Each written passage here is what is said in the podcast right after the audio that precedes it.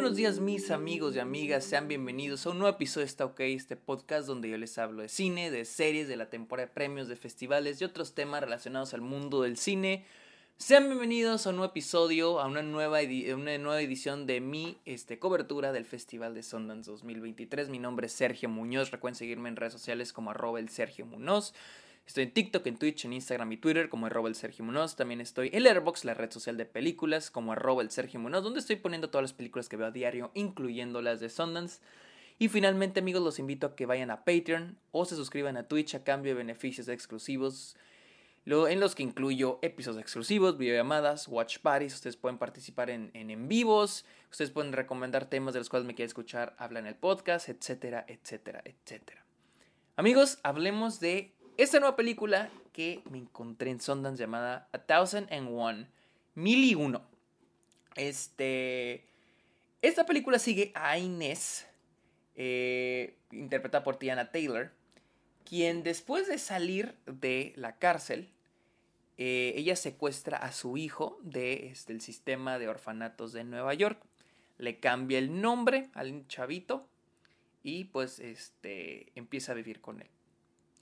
Y pues toda la película es la vida de ellos, de ellos dos, escondiéndose de, pues, pues de este crimen que acaba de hacer Inés. Y al mismo tiempo que pues nos va presentando la película esta relación de madre e hijo.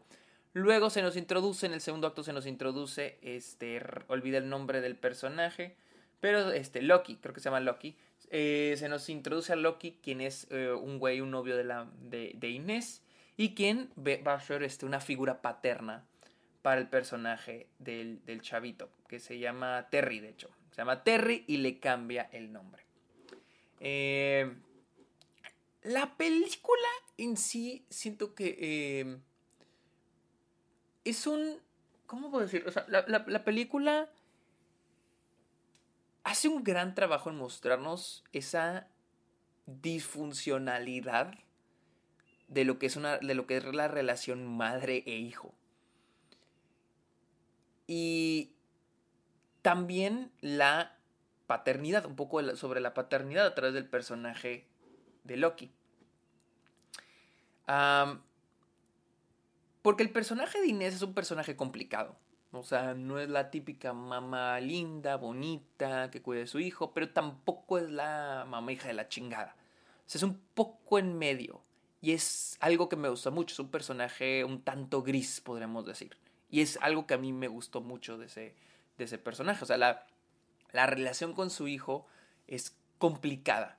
No solo por la situación, pero también el cómo es ella. Y es algo que a mí me gustó mucho.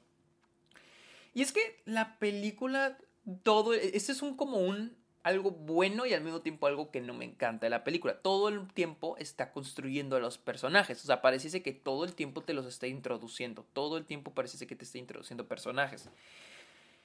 Mi cosa es de que pasa mucho, la película pasa mucho tiempo contándonos sobre los personajes, o sea, construyendo personajes, pero no llega a construir una problemática o un obstáculo. Porque les digo, la premisa se oye como que cabrona, ¿no? Pero en realidad no llegamos a ver muchos obstáculos excepto al inicio y al final de la película. Y es que voy a lo siguiente, la película tenés una representación, es casi una, un retrato de Harlem, ¿sí? Y de las personas que viven en Harlem, eh, la situación que viven en, términos de, por ejemplo, gentrificación o, por ejemplo, lo que está ocurriendo ahorita y el parecer... Eh, la película es ambientada de los 90 y de hecho tengo un perito con eso, pero el hecho de, este, de desplazar a las personas. Por ejemplo, aquí tenemos una, una, subtrama en la que este, Inés y su hijo viven en un departamento y luego el departamento es comprado y luego este pues empiezan a fallar cosas, le dicen al landlord que oiga, pues repárenoslo y le dice, "Ay, sí se los voy a reparar", pero no se los repara y le dice, "¿Saben qué? Sí se los voy a reparar, pero se tienen que ir por unos meses." O sea, empujarlos para que se vayan, ¿no? Que es algo que se vive todavía en, Nueva York. Eh, pero vuelvo a lo mismo, es más como vamos a hablar de esta problemática, de esta, esta parte de Nueva York, Harlem, eh, y esta problemática que se, que se vive. Y es que toda la película es un poquito de eso. O sea, incluso tenemos momentos donde tenemos... Les digo, la película está ambientada en los 90 y tenemos momentos donde tenemos tomas de Nueva York, de, Harlem, y lo escuchamos, eh, no sé, la voz de Rudy Giuliani, quien era el, alcalde en aquel entonces, o Bloomberg, que fue a inicios de los 2000 creo, eh, hablando, ¿no? Y pues es un poquito la película hablándonos de, de, que eso es casi un problema sistemático, se puede decir. Les digo, la película está en de los 90, pero es cuando ves las tomas de Nueva York, sabes que no es Nueva York en los 90. O sea, entonces, como que me sacaba un poquito. Y ese que, como que eh, la película falla, siento yo, en combinar ese mensaje de lo que es Harlem y la por ejemplo, también eh, la, la, brutalidad policíaca que ocurrió en los 90, en términos de los policías te pueden detener y te, podrían este, checar a ver qué traías así mientras caminas en la calle. O sea, siento que la película trata de ser un retrato de Harlem al mismo tiempo que nos trata de contar la historia de Inés. Y para mí no, no siento que, que no lo llegan a mezclar. No digo que no se pueda, pero siento que la película no logra, no logra mezclarlo bien. Y como dije ahorita, se siente como que los verdaderos obstáculos de la película están nada más al inicio. Los obstáculos, bueno, para los personajes están al inicio y al final. El último acto está muy cabrón, o sea, está muy chingón. Pero parece que toda la mitad, todo, todo lo que hay en medio, como que, pues, pues les digo, problema de landlord, de landlord, problema con cierto, persona, cierto personaje se nos enferma, cierto personaje le pasa, eh, pero en realidad no hay como que...